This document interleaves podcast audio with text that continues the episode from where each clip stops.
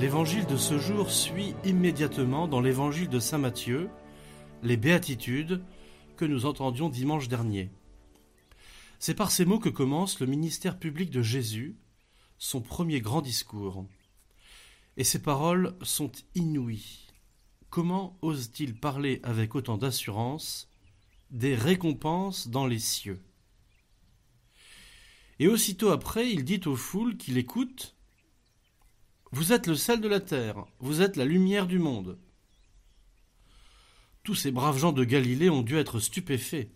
Quoi? Nous? Que peut-on faire pour la terre entière? Le monde? Qui est ce jeune homme qui nous parle et qui envisage dès ses premières paroles qu'elles auront un écho universel? Jésus voit déjà prophétiquement que ces paroles toucheront les hommes en général, la terre entière, le monde.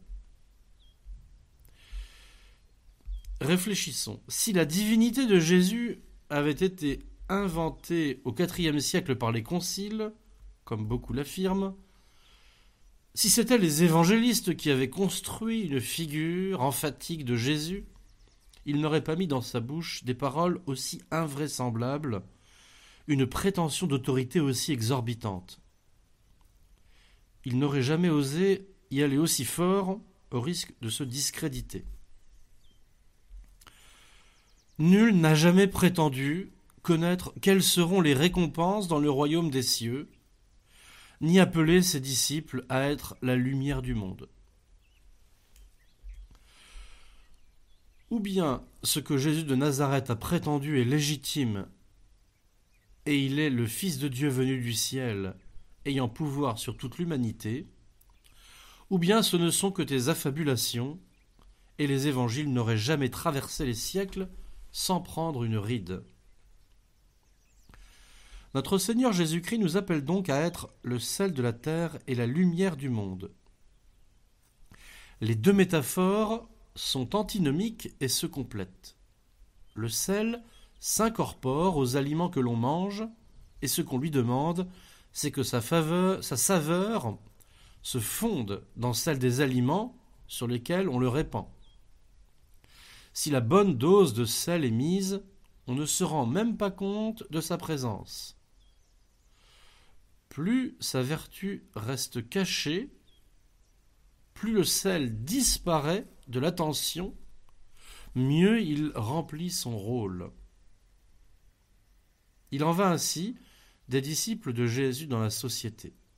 Leur témoignage est d'abord, Jésus commence par l'image du sel, celui des œuvres bonnes que produit normalement toute conscience droite. S'il n'y a pas comme fondement l'appartenance à l'humanité commune et la loi naturelle, la religion est un système religieux artificiel, déraciné de l'humus commun à tous. Et cela produit le plus souvent une perversion de la religion, quand elle se croit autorisée à s'affranchir de la loi naturelle, du bon sens commun. L'aliment auquel le sel donne goût, c'est notre âme humaine, nos facultés, nos vertus naturelles. La foi doit s'y mêler, relever leurs capacités, les enrichir. La foi surnaturelle, reçue au baptême, est greffée sur notre âme et elle doit peu à peu tout pénétrer, assaisonner.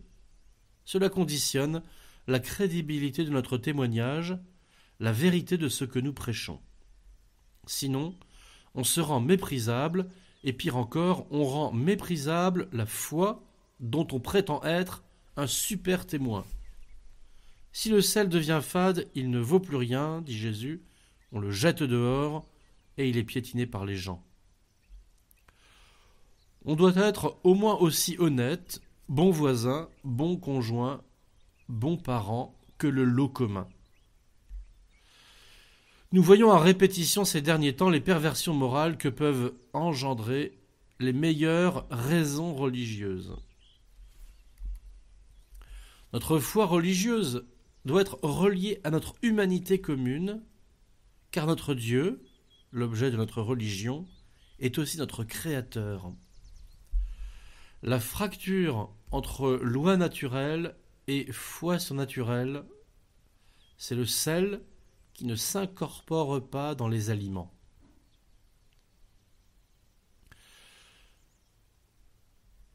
L'aliment auquel le sel doit se mêler, c'est aussi nos contemporains, notre société. En ce sens, Isaïe nous propose aujourd'hui des exercices tout simples qui n'ont pas besoin d'afficher la couleur religieuse.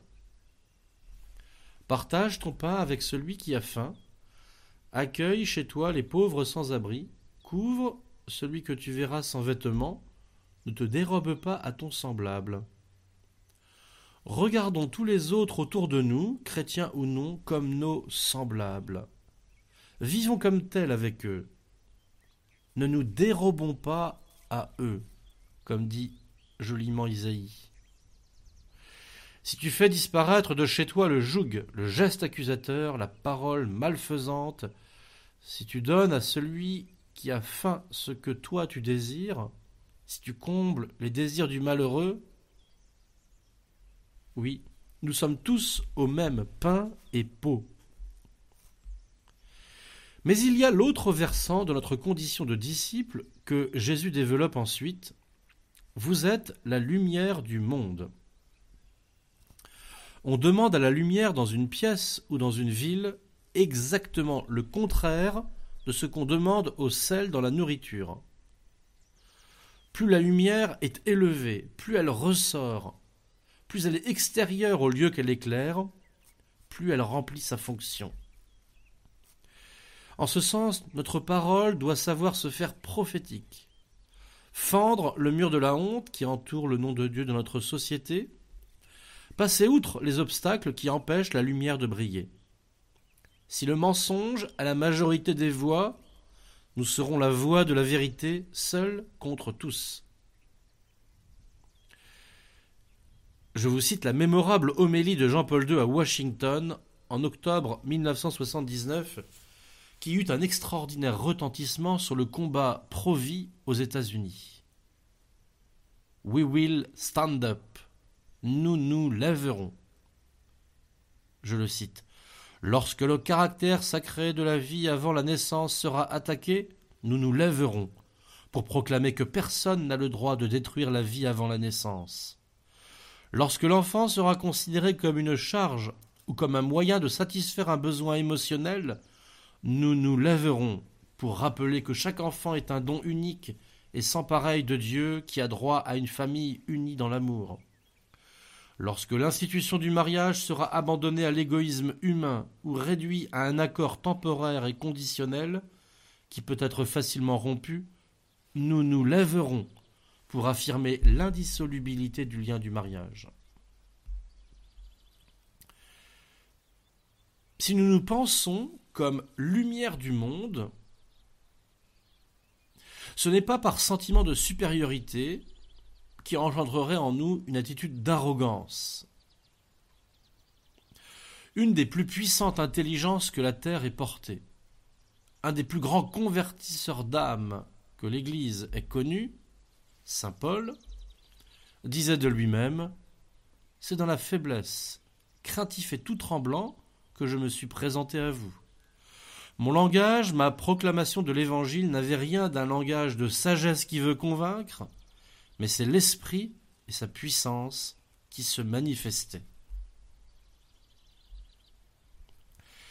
C'est en combinant l'image du sel et celle de la lumière que nous trouverons l'attitude juste pour notre témoignage chrétien.